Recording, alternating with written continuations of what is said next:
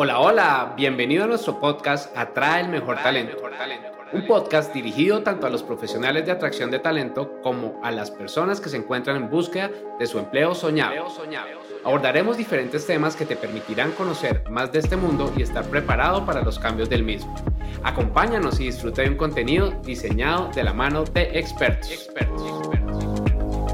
Hola a todos, bienvenidos a un nuevo episodio de este podcast. Soy Natalia Valderrama y hoy quiero comenzar compartiéndote una publicación de LinkedIn. La voy a leer textualmente y dice así. Te hablaré de dos personas. Por medio de Guillermo González Pimiento pude llegar a una publicación de vacantes de trabajo en Colombia. Es una web muy interesante. Luego de hacer mi postulación para una vacante de diseño gráfico y hacer las pruebas en el proceso, me quedé sorprendido sobre una cosa. Y es que Silvia Natalia Valderrama te hace un acompañamiento y un seguimiento a tu proceso una vez que eres seleccionado y en el periodo de prueba con la empresa que te da el empleo. Ella sigue muy de cerca tu avance a ver qué tal la evolución. Muy pocas personas que se dedican al reclutamiento de talento hacen este tipo de trabajo, incluso ni te responden. Con Silvia Natalia Valderrama recibes hasta respuesta, sea positiva o negativa, a la vacante después del primer filtro. ¿Eso no es maravilloso tener respuesta sobre tu postulación a una vacante? Así que si estás en Colombia, te recomiendo que vayas al perfil de estas dos personas, busques entre sus publicaciones las vacantes dentro de la web. Gracias Silvia Natalia Valderrama por todo el apoyo brindado en el proceso. Guillermo González Pimiento, gracias por esa excelente página. Y así finaliza la publicación.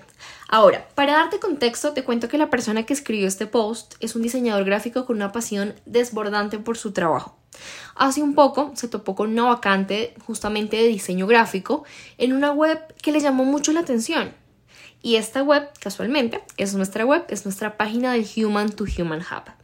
A través de las publicaciones de Guille, este candidato llegó hasta la oferta laboral, después de leerla, de analizarla, sintió que hacía el match ideal y decidió postularse. Avanzó con éxito cada una de las fases del proceso, es decir, eh, su hoja de vida estaba completa, eh, fue seleccionado para una actividad grupal, presentó pruebas técnicas, presentó entrevistas individuales, avanzó todo el proceso de selección establecido de nuestro lado y hasta aquí creeríamos que todo el proceso es normal, ¿cierto? Pero lo que realmente marcó la diferencia para él fue el seguimiento y el acompañamiento que recibió durante todo el proceso de selección. Nosotros como expertos en atracción de talento estuvimos cerca de él, estuvimos brindándole apoyo, estuvimos respondiendo sus preguntas y atendiendo cada una de sus preocupaciones. Y lo más importante es que estuvimos ofreciéndole una respuesta clara y oportuna sobre su postulación, incluso si en ocasiones no era la respuesta que él esperaba.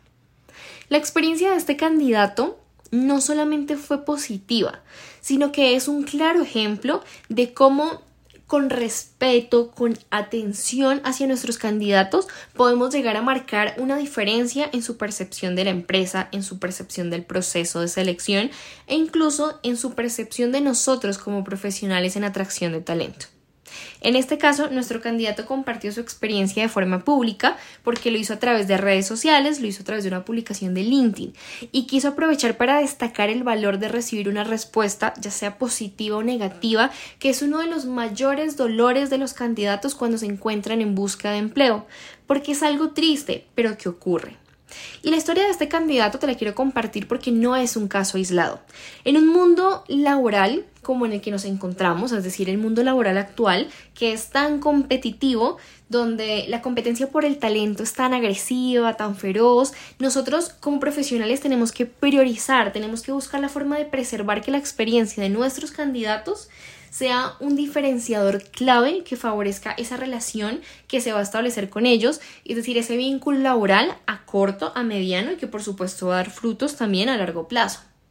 Así que cuando tratamos a nuestros candidatos con respeto, con empatía, no solamente estamos creando una imagen positiva de nuestra empresa, no, también estamos generando un grupo de defensores de nuestra marca empleadora. Es que estos candidatos pueden convertirse en futuros colaboradores o incluso si no son seleccionados para la vacante pueden llegar a ser embajadores que recomienden nuestra empresa a otros profesionales, familiares, amigos, colegas, en fin.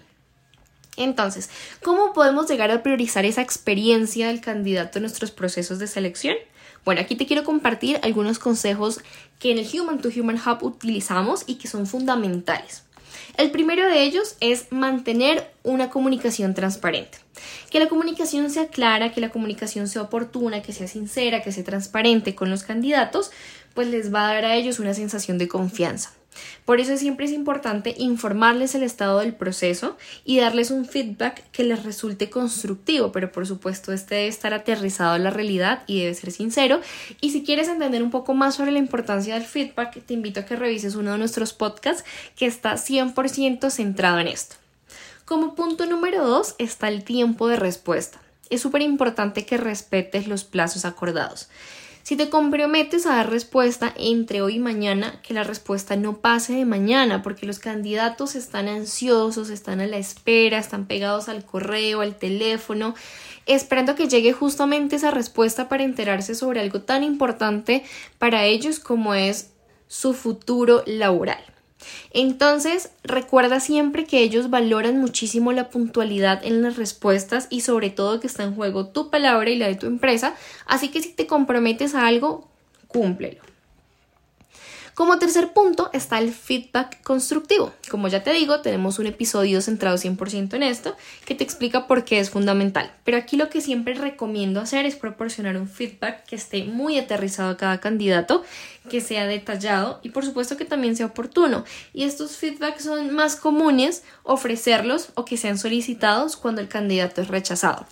Pero no sientas como pereza de hacerlo porque el candidato, ya no es parte del proceso, todo lo contrario, piensa que esta información le va a ayudar a esta persona a mejorar, a, eh, a prepararse, a desarrollar habilidades que le van a abrir más puertas laborales a futuro. Y esto no solamente es positivo para él, sino que también da una impresión bastante buena de ti como profesional y de la empresa.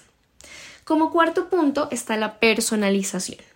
Aquí quiero que sepas que cada candidato es un mundo y por ende debes tratarlos de esa manera. Es importantísimo que te intereses en, sus objetivos profesionales, en sus expectativas, que valores las diferencias individuales porque vas a poder notar en el proceso de selección que cada persona es diferente, que cada persona aporta de forma diferente a la posición, a la dinámica de la empresa, incluso a su ADN. Y ese es el tipo de cosas que hay que saber valorar y hay que saber evaluar en un proceso de selección. Y no solamente durante la evaluación, sino también cuando te vayas a comunicar con ellos, cuando vayas a realizar correos, llamadas, cuando vayas a compartir cualquier tipo de mensaje, que el mensaje sea personalizado y no que se sienta como una automatización. Y ojo, porque el quinto punto son las automatizaciones inteligentes. Entonces aquí no estoy diciendo que no utilices automatizaciones, todo lo contrario, apóyate de la tecnología que te ofrecen los diferentes ATS para automatizar esas tareas que son repetitivas. Pero trata siempre de brindar una experiencia que sea personalizada a cada candidato y que no se sienta como un correo genérico que les está llegando a todos por igual. Y con estos cinco consejos espero que tu experiencia se pueda ver favorecida y asimismo la percepción que tienen tus candidatos. La experiencia del candidato es fundamental ¿sí? No solamente es importante, realmente es vital. Y nosotros como reclutadores, como empleadores, tenemos el poder de moldear esa experiencia y tenemos todo en nuestras manos para hacer que ocurra de la forma más positiva posible. Entonces, con esta historia que les compartí al inicio, lo que quiero es hacer un recordatorio de que al final del día estamos tratando con personas y que cada cosa que nosotros hacemos deja una huella, genera un impacto en esas otras personas. Y sea que las contratemos o no para la posición, lo que sí podemos hacer es ofrecerles la mejor experiencia posible. Así que te invito a que reflexiones sobre cómo tu empresa está abordando este aspecto crucial en el proceso de la atracción de talento y que puedas tomar medidas si identificas de pronto alguna oportunidad de mejora para que puedas priorizar y asimismo preservar la experiencia de tus candidatos.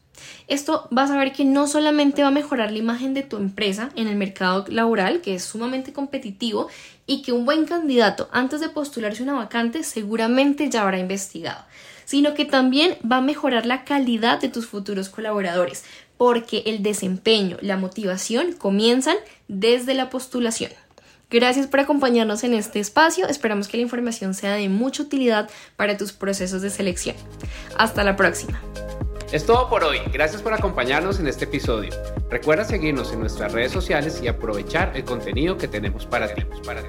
Atraer y retener el mejor talento es la mejor inversión para tu compañía. compañía, compañía.